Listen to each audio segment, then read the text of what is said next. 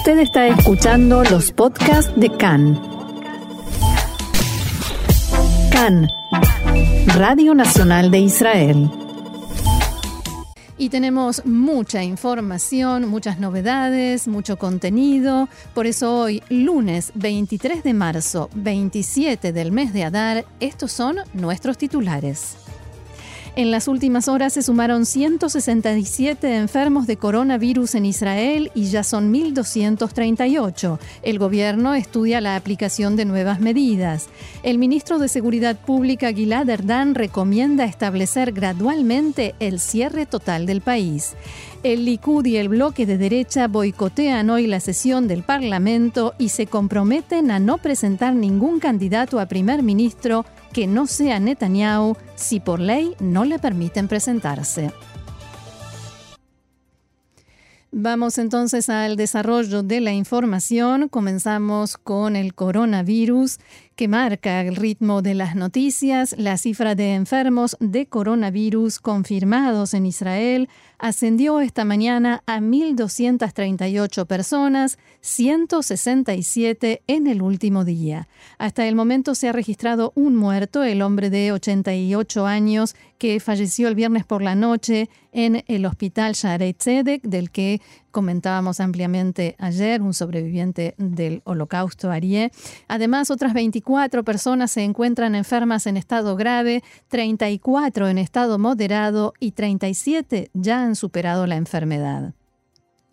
Los restantes están enfermos en estado leve. Además, hay 74.000 74.498 personas en aislamiento obligatorio, de las cuales 625 ingresaron en las últimas 24 horas. El Ministerio de Salud llama a todo aquel que haya estado en contacto con un enfermo diagnosticado a ingresar en cuarentena por un periodo de 14 días desde el momento en el que estuvo en contacto con esa persona y reportarlo al Ministerio de Salud a través de su página de internet o del número de teléfono asterisco 5400. Ante el aumento exponencial en los casos registrados de contagio, el primer ministro Netanyahu evaluará imponer restricciones más severas en un intento por enlentecer el ritmo de propagación del COVID-19.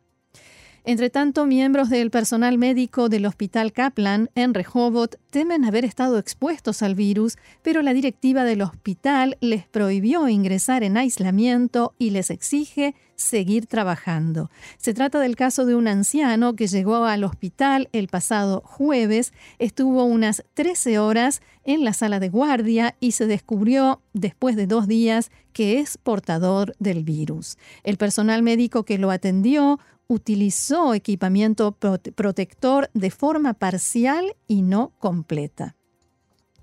Desde el Hospital Kaplan declararon al respecto que la decisión sobre la necesidad o no de aislamiento en todos los casos y también en este se realiza luego de una investigación epidemiológica y de acuerdo con las instrucciones del Ministerio de Salud. La compañía Intel Israel anunció que donará un millón de shekel para comprar una máquina automática que revise los test de coronavirus en el Hospital Rambam de Haifa, lo cual incrementará significativamente el número de chequeos que se realizarán allí. Entre tanto, el Ministerio de Transporte anunció que reducirá significativamente la frecuencia del transporte público.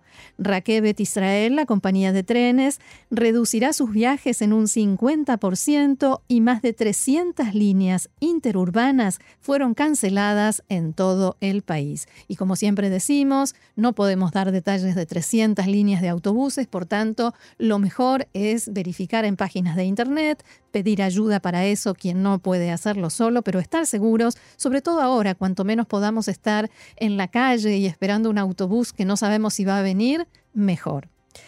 El ministro de Seguridad Interna, Gilad Erdan, se refirió durante una entrevista con Khan al aumento de las medidas y restricciones, afirmando que Israel se acercará paulatinamente hacia un toque de queda total en el que cientos de miles de personas deberán dejar de ir a trabajar.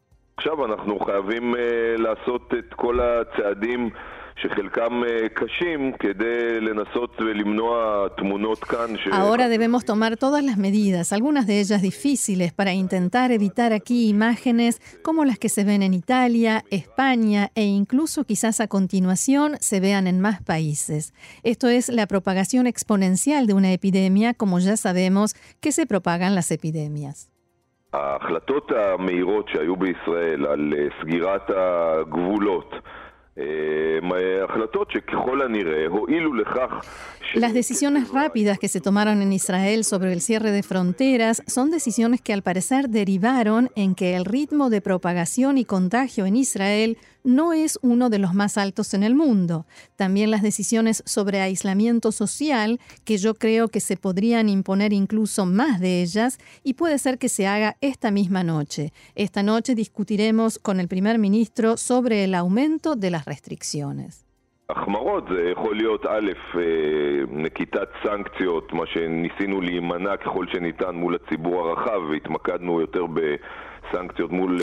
Estos aumentos en las medidas pueden ser primero la imposición de más sanciones. Intentamos evitar esto frente al público en general y nos enfocamos más en dueños de comercios que permanecieron abiertos en contra de las instrucciones o aquellos que incumplieron el aislamiento, que recibieron visitas de la policía para comprobar que estén actuando de acuerdo con las instrucciones del Ministerio de Salud. Frente al público en general, continuó Erdán, los oficiales de policía hasta ahora actuaron más en forma de explicaciones e instrucciones, solicitando a la gente que vuelva a sus casas. Si no se trata de una actividad esencial. Considero que se puede pasar a la próxima etapa frente a sectores específicos de la población que parte de ellos se niegan a obedecer las instrucciones. Continuamos viendo imágenes de eventos en todo tipo de lugares de todo el país. Sin embargo, hay que decir que no son muchos. La gran mayor parte del público en general, por suerte, se muestra responsable y cumple con las instrucciones del ministerio. Cabe aclarar que cuando el ministro Erdán se refirió a sectores de la población específicos y a eventos, muy probablemente se refería a un incidente o también se refería a un incidente que apareció hoy en los medios e indignó a buena parte de la población. Ayer en la ciudad de Elad se celebró una boda ultraortodoxa a la cual asistieron 300 personas, violando groseramente y en plena vía pública las instrucciones del Ministerio de Salud. Por supuesto, tampoco se respetaron las distancias ni ninguna de las instrucciones y el evento se desarrolló con completa normalidad o anormalidad, hay que decir, en estas circunstancias. Vecinos molestos e indignados con lo sucedido llamaron a la policía que acudió al lugar y dispersó a los concurrentes. El organizador del evento fue penado únicamente con una multa de 5.000 shekel. En consecuencia de este tipo de acontecimientos, que como este ya se han reportado varios en el sector ultraortodoxo, sumado a gran cantidad en relación con la situación y a las instrucciones de personas vistas durante el fin de semana en parques, playas y espacios públicos, el ministro Erdán se mostró partidario de aumentar las medidas y agravar las sanciones.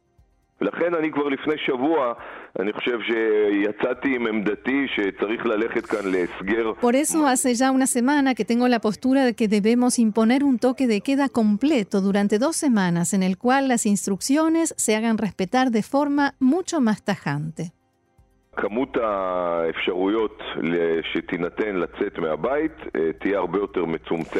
La cantidad de posibilidades en las que se permita salir del hogar serán mucho más reducidas que ahora. Se puede reducir lo que se considera esencial para que las cosas se vean de manera completamente diferente. Esto significa que otros cientos de miles de trabajadores deberán permanecer en sus casas. Mientras tanto, los daños económicos causados por la pandemia ya son concretos y dolorosos. El índice de desempleo subió en las últimas 24 horas de 16,5% a 17,6% y recordemos que antes del coronavirus rondaba el 4%. El Servicio Nacional de Empleo informó que desde el principio del mes de marzo se inscribieron al seguro de desempleo 572.660 nuevos desempleados, un 90% de los cuales fueron enviados a casa con licencia sin goce de sueldo. En otros asuntos, pero dentro del mismo tema, el presidente de la Asociación de Médicos de Salud Pública, profesor Hagai Levin, protestó porque, según su entender, no se les otorga suficiente participación en la toma de decisiones sobre cómo afrontar el coronavirus a los profesionales de la salud, a pesar de que dijo hay en Israel expertos de primera línea a nivel mundial. En una entrevista con Khan, Levin criticó el proceso de toma de decisiones denunció que este contempla solamente la situación actual y no se piensa un paso adelante.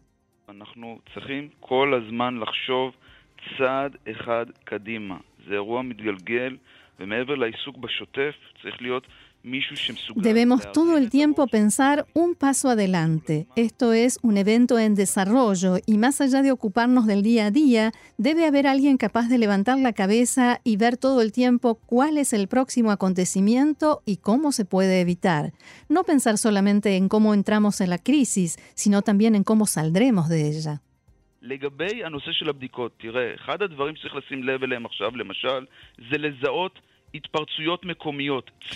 Sobre el asunto de los test de laboratorio, una de las cosas a las que más se debe prestar atención ahora es al reconocimiento de brotes puntuales y focalizados, como en asilos de ancianos o cárceles. Se debe construir un sistema de localización temprana de brotes. Si hay en este momento un asilo de ancianos con dos o tres casos, allí se puede expandir muy rápidamente.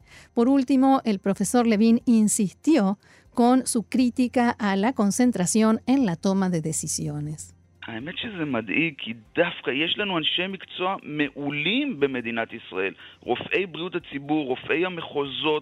Realmente es preocupante porque tenemos profesionales excelentes en Israel, médicos de la sanidad pública, de los distritos, el Centro Nacional de Control, pero por algún motivo están actuando de una manera muy, muy centralizada y a los profesionales líderes que son reconocidos en el mundo no los participan lo suficiente, no en el manejo de la crisis ni en el proceso de tomas de decisiones. Una situación como esta debe ser manejada por los profesionales más adecuados, los mejores, de modo participativo y lamentablemente quizás por alguna gran presión de quienes toman las decisiones, todavía actúan en forma centralizada y falta quien defina un programa más amplio y vea las cosas un paso más allá.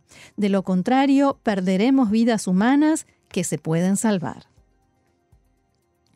Más información, el Monte del Templo en Jerusalén estará cerrado, está cerrado ya para feligreses musulmanes y visitantes judíos. El Waqf, la autoridad musulmana de la mezquita de Al-Aqsa, de las mezquitas que se encuentran allí, anunció anoche el cierre del monte para los musulmanes como medida de prevención contra la expansión del virus. Fuentes del Waqf dijeron a Khan que la decisión se tomó después de que las autoridades israelíes se comprometieran que tampoco los visitantes judíos tendrán autorización para ingresar al lugar.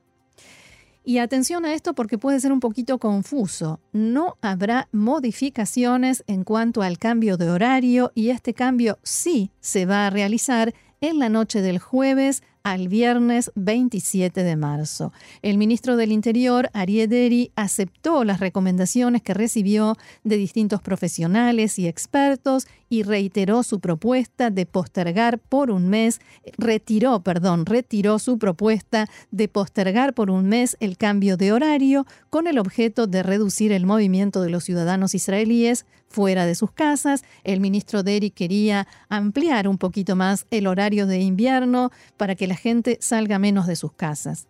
Representantes de la Autoridad Nacional de Comunicaciones y del Emprendimiento Israel Digital explicaron en un debate sobre el tema que se llevó a cabo que el cambio planificado, o sea, no cambiar el horario de invierno, implica la actualización de los sistemas de inicio de servidores, computadoras, equipamiento de comunicaciones y teléfonos celulares y que esto llevaría varios días de trabajo.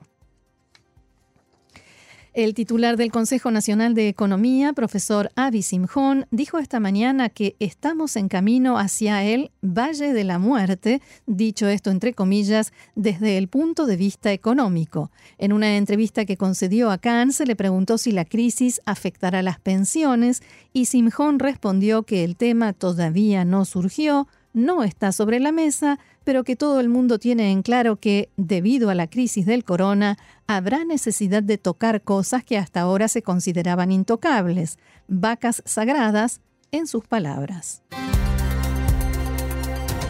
El Ministerio de Salud lanzó en las últimas horas la aplicación Magen, escudo, para la prevención de la propagación del coronavirus. La aplicación solicita permiso del usuario para seguir y rastrear su ubicación y le advierte así en caso de que haya estado en contacto con enfermos diagnosticados. Y les comento, yo esta mañana me he bajado a mi teléfono celular la aplicación y realmente enseguida, pocos segundos después, me informó que no he estado en contacto con ninguna persona que es portadora del coronavirus y en el momento en que eso, ojalá no, pero si eso llega a suceder, la aplicación lo avisa. Y entre las próximas medidas que evalúa el Ministerio de Salud se encuentra la posibilidad de prohibir a todos los mayores de 60 años salir de sus casas. Así declaró acá una fuente de alto rango del Ministerio que agregó este mediodía que esta medida fue recomendada por varios expertos del ministerio en una de sus reuniones internas. Mientras tanto, continúan los, intentos por repatriar a los israelíes que a raíz de la situación quedaron varados por el mundo. Este jueves partirá desde San José de Costa Rica hacia Tel Aviv un vuelo especial de El para quienes se hayan quedado en Centroamérica, siendo curiosamente el primer vuelo de la historia de El hacia dicho país.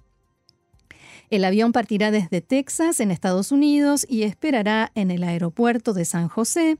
En este vuelo volverán al país también diplomáticos israelíes en Costa Rica, también en Guatemala, Panamá, Nicaragua y Honduras. La Embajada israelí en Costa Rica y el Ministerio de Exteriores lograron que el gobierno costarricense hiciera una excepción al cierre de fronteras intercontinentales y permitiera que estos israelíes vuelvan a casa corona, como decíamos ayer, en la franja de Gaza. En, eh, un representante de la Organización Mundial de la Salud en los territorios palestinos, Gerald Rokisnov, se reunió ayer en Gaza con los equipos médicos locales y visitó un centro de aislamiento que está siendo construido en un hospital en la zona de Rafah, luego de que se supiera sobre los primeros casos de contagio en la franja. Tras su visita, este funcionario declaró que Gaza es una zona muy compleja y con muy alta densidad de población. Es imprescindible localizar los contactos potenciales de los enfermos diagnosticados para evitar que el virus se siga propagando y fortalecer el sistema de salud local. Volvemos a la información de Israel y ahora vamos a la política, porque todo esto que sucede se nos mezcla con la política. Como adelantábamos ayer, finalmente, y después de muchas críticas, presiones y recursos ante la Corte Suprema de Justicia, el presidente en ejercicio de la Knesset, Yuli Edelstein, someterá hoy a votación la, la conformación de la Vaada Mesaderet, la comisión organizadora del Parlamento, y a partir de allí se conformarán las demás comisiones. Como explicábamos en estos días, el bloque que encabeza Benny Gantz tiene 61 legisladores y el de Benjamin Netanyahu 58. El Likud quería comisiones de 10 legisladores en forma igualitaria y que Edelstein siga siendo presidente de la Knesset en forma automática. Precisamente este tema está pendiente y aún no se ha resuelto, el de la elección del presidente de la Knesset, que la oposición también quiere llevar a votación y que según establece la ley se debe realizar en el periodo de tiempo que va entre la conformación de la nueva Knesset y la asunción del nuevo gobierno. Después de las últimas elecciones, esta votación se hizo todas las veces que hubo elecciones y Edelstein fue reelecto presidente de la Knesset. En realidad se consensuó, pero esta vez se niega argumentando que un presidente del Parlamento contestatario hará que el próximo gobierno sea inestable. Como Edelstein es quien decide qué temas entran en el orden del día parlamentario, la elección del nuevo presidente de la Knesset no figura y se niega a incluirla. Mientras tanto, y mientras la Corte Suprema está tratando también este tema, el titular de la bancada del Likud, legislador Miki Zohar, hizo firmar un documento a los jefes de los partidos que integran el bloque de derecha, o sea, los partidos Likud y los religiosos y ortodoxos, según el cual si Azul y Blanco reemplaza a Yuli Edelstein en el cargo de presidente de la Knesset, no habrá gobierno de unidad. Además, los miembros del bloque se comprometieron a que, si se impulsa en el Parlamento alguna ley en contra del primer ministro Benjamin Netanyahu, ninguno de los miembros de esos partidos presentará un candidato a primer ministro en las próximas elecciones. Y cuando hablan de ley contra Netanyahu se refieren a los proyectos de ley ya presentados por la oposición, por los cuales un parlamentario que enfrenta causas penales ante la justicia no puede formar gobierno ni puede ejercer como primer ministro en las distintas versiones, pero en definitiva esa es la propuesta de la oposición. Además, el bloque de derecha anunció que tiene intención de boicotear la sesión del Parlamento de esta tarde, en la que precisamente se tratará la formación de las comisiones y la posibilidad de reemplazar a Edelstein quedará en suspenso. Al respecto, el parlamentario Miki Zohar explicó que abro comillas, debido al comportamiento unilateral de azul y blanco, el bloque de derecha decidió no asistir, boicotear la sesión. Zohar insistió con que nunca antes en la historia se produjo una situación en la que se trae a votación de la Knesset la formación de las comisiones sin que haya acuerdo previo. Abro comillas nuevamente, lamentamos mucho la actitud dictatorial que toman los miembros de Azul y Blanco, liderados por Yair Lapid y Avi Nissan-Koren. A propósito de la PID, en la mañana de hoy el número 2 de Azul y Blanco destacó la importancia y urgencia de conformar las comisiones parlamentarias, según lo indica la ley, y también dijo que su partido esperará para esto a conocer la decisión de la Corte Suprema de Justicia antes de proceder a la elección de un nuevo presidente de la Knesset.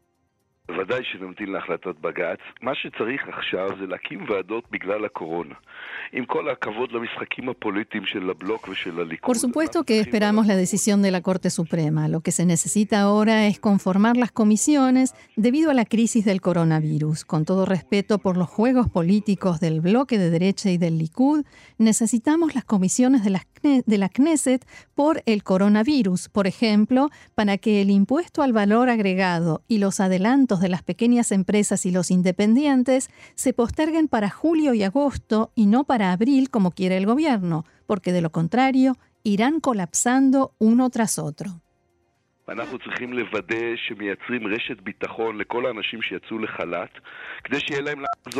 Tenemos que asegurarnos de que se conforme una red de seguridad para todas las personas que debieron tomarse licencia sin sueldo para que tengan un trabajo al cual regresar.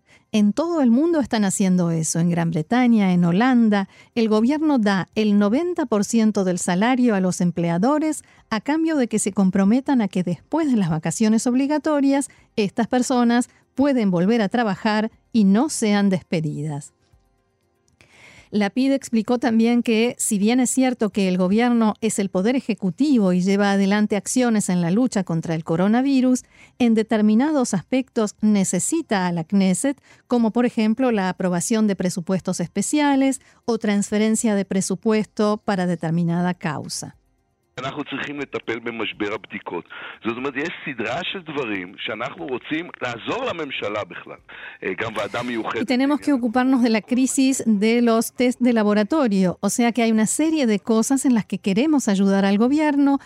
también desde, desde, una comisión parlamentaria especial para asuntos relacionados con el coronavirus. Queremos ayudar al país, también al gobierno y la Knesset tiene muchas herramientas que ahora no se están utilizando, tanto de fiscalización como de ayuda. La PID se refirió también a la posibilidad de formar un gobierno de unidad nacional con el Likud y dijo que se debe formar un gobierno de unidad y que Netanyahu debe ser segundo en la rotación debido a su situación judicial y a que no tiene mayoría en la Knesset ni el mandato para formar gobierno.